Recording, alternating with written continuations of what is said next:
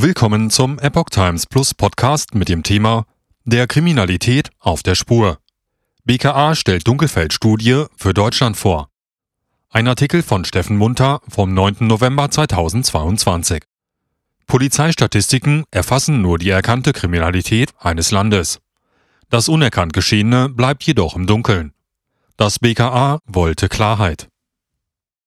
Am 8. November stellte Holger Münch, Präsident des Bundeskriminalamtes, auf der Bundespressekonferenz in Berlin die bisher größte Dunkelfeldstudie zur Sicherheit und Kriminalität in Deutschland vor. Die Studie entstand in Zusammenarbeit zwischen den Kriminalämtern von Bund und Ländern und beruht auf Umfragen des Bundeskriminalamtes. Im Vergleich zum ebenfalls vom BKA erfassten und statistisch ausgewerteten Hellfeld der Kriminalität also die in der polizeilichen Kriminalstatistik erfassten Fälle, handelt es sich bei dem Dunkelfeld um den unerforschten Bereich der Kriminalität, also um nicht polizeilich aufgenommene Fälle, die Dunkelziffer. Verdrängten Straftaten auf der Spur. Um die Größenordnung der tatsächlichen Straftaten besser einschätzen zu können, müssen die erkannten Fälle und die aus den Umfragen abgeleiteten Fälle auf die Gesamtbevölkerung hochgerechneten Dunkelziffern zusammengezählt werden. Die Bundessicherheitsbehörden wollten von den über 46.000 Befragten wissen, wie sicher fühlen sich die Menschen in Deutschland. Sie wollten auch wissen, wie oft die Befragten innerhalb der vorangegangenen zwölf Monate Opfer von Straftaten geworden sind. Im Ergebnis erhofften sich die Kriminalbeamten einen Überblick über die Größe des Dunkelfeldes in den verschiedenen Bereichen der Kriminalität. Man wollte auch mehr über die Bereitschaft der Bevölkerung erfahren, verschiedenartigste Straftaten anzuzeigen. Die Ergebnisse geben Aufschluss über Trends der Kriminalitätsentwicklung. Sie sind eine Ergänzung zur polizeilichen Kriminalstatistik und ein wichtiges Mittel, um die Ausmaße und Folgen von Kriminalität abzuschätzen, so das Bundeskriminalamt. Erfahrungsgemäß gibt es Bereiche der Kriminalität, die von den Opfern lieber verschwiegen als aufgedeckt werden. In einigen Fällen gehen die Opfer davon aus, dass die Kriminellen ohnehin nicht gefasst werden, und in einigen Fällen hat man Angst vor Rache. Oft ist es auch die Scham, Opfer einer Straftat geworden zu sein, die Menschen davon abhält, zur Polizei zu gehen. Etwa bei Diebstählen, Internetbetrug, Körperverletzung oder sogar Vergewaltigungen. Jeder Sechster Opfer von Cyberdelikten. Während Mord und Totschlag nur selten unbemerkt bleiben, finden Wirtschaftsdelikte eher im Verborgenen statt. Viele Opfer verschweigen die Vorfälle. Ein zentrales Ergebnis der aktuellen Studie ist, dass insbesondere im Deliktbereich Cybercrime viele Menschen Opfer von Straftaten werden, erklärte das Bundeskriminalamt in einer Pressemitteilung.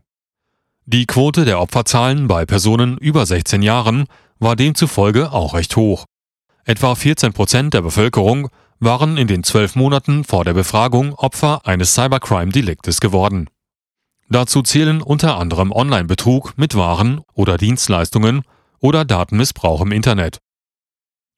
Schweigen, Ängste und Bewaffnung. Den der Epoch Times vorliegenden Unterlagen zufolge wurden im Bereich Cybercrime nur 18 Prozent der Fälle zur Anzeige gebracht. Noch schlimmer stand es um das Anzeigeverhalten bei Sexualstraftaten. Hier wurde sogar nur ein Prozent angezeigt. Auch die Angst der Menschen, Opfer solcher Betrügereien zu werden, war recht hoch. 42 Prozent der Befragten zeigten sich beunruhigt.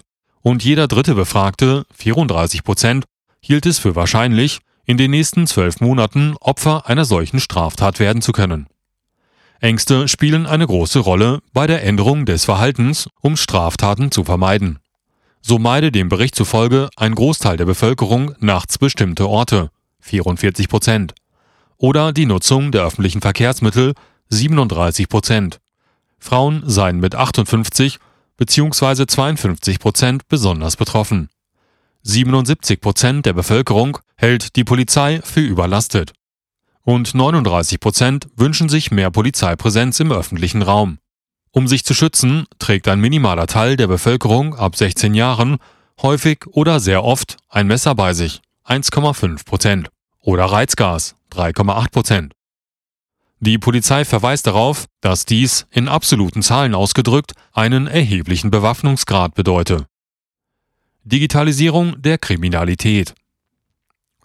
Welche Rückschlüsse zogen die Sicherheitsbeamten aus dem Vergleich der hochgerechneten Dunkelziffern und den tatsächlichen registrierten Straftaten im gleichen Zeitraum?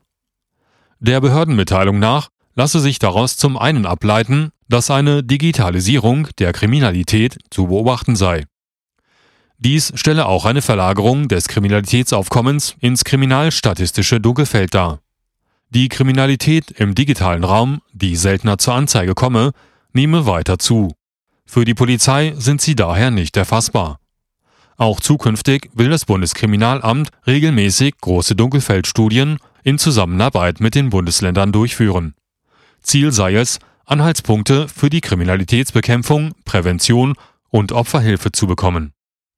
Die Erhebung der Daten fand zwischen dem 19. Oktober 2020 und dem 29. Januar 2021 statt. Dazu wurden aus zufällig ausgewählten Gemeinden wiederum zufällig 122.700 Personen aus dem Einwohnermelderegistern gezogen und kontaktiert. Letztlich teilgenommen haben 46.813 Personen oder 38,2 Prozent.